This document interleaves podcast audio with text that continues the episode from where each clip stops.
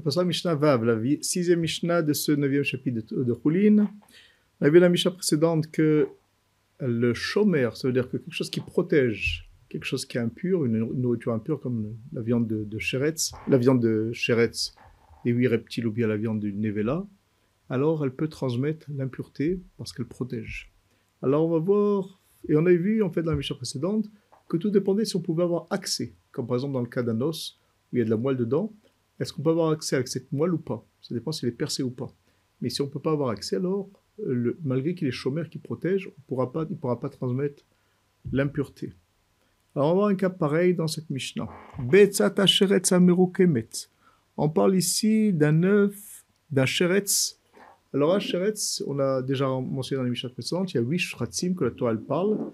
Ce sont huit euh, créatures qui sont assez proches de la terre et que la Torah dit que quand ils meurent, leur corps transmettent, leur chair transmettent une impureté. Et donc si on la touche, on sera impur. Voilà. Donc maintenant, là, dans ces shiratzim, il y en a certains qui se reproduisent par des œufs. Ils ont des œufs.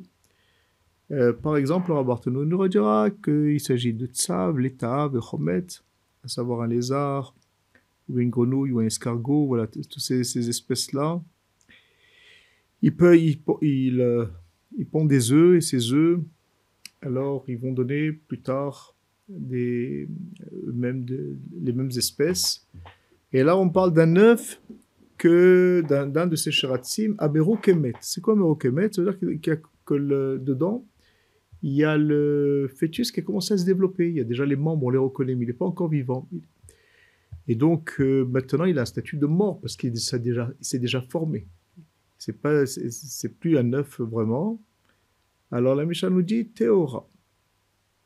Comme il est entièrement fermé de tous les côtés, cet œuf sera pur.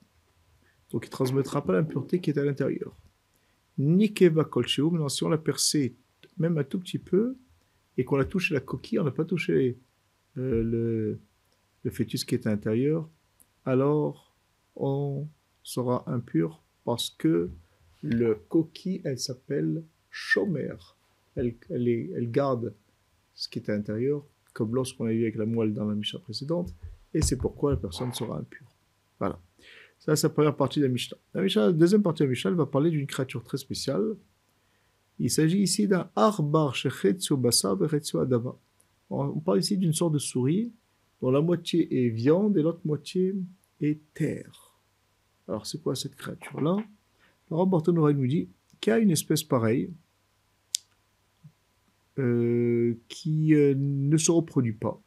Donc, pas, il ne s'agit pas d'une souris, de ce qu'on connaît, les souris qui se reproduisent, mais elle ressemble en tout cas à une souris et elle, euh, se, crée à partir de la terre. Bon. Cet animal-là, en fait, c'est de la terre qui va se transformer au fur et à mesure par un développement en animal. Et là, quand on l'a touché, il était moitié viande, moitié encore terre. Il se développe euh, ou soit d'un côté droit ou soit du côté gauche, qui se développe d'abord dans un premier temps jusqu'à qu'il devienne entièrement un animal. Et là encore, on parle qu'il est dans un processus de, développement où une partie de cet animal est encore en état de la terre.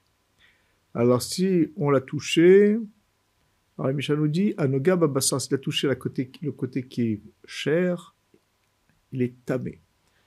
Bah, Adama, s'il a touché côté, le côté terre, alors il est taor. Pourquoi? Parce que la terre ne peut pas transmettre de- d'impureté.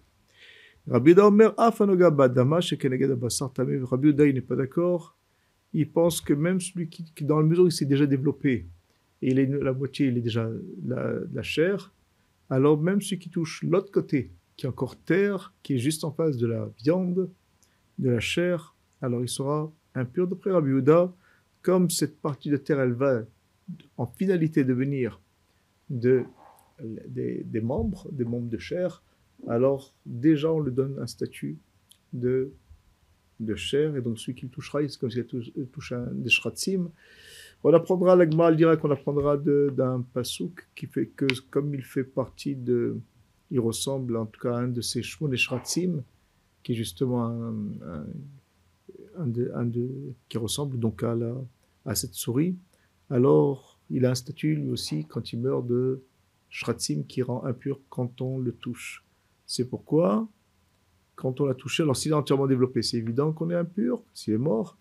Et là, toute la question, c'est quand il est en développement et qu'on n'a pas touché le côté, cher, est-ce qu'on est impur ou pas? C'est une discussion à la Kama. Et Rabbi Yehuda, le Rabbi nous dira que la n'est pas comme Rabbi Yehuda.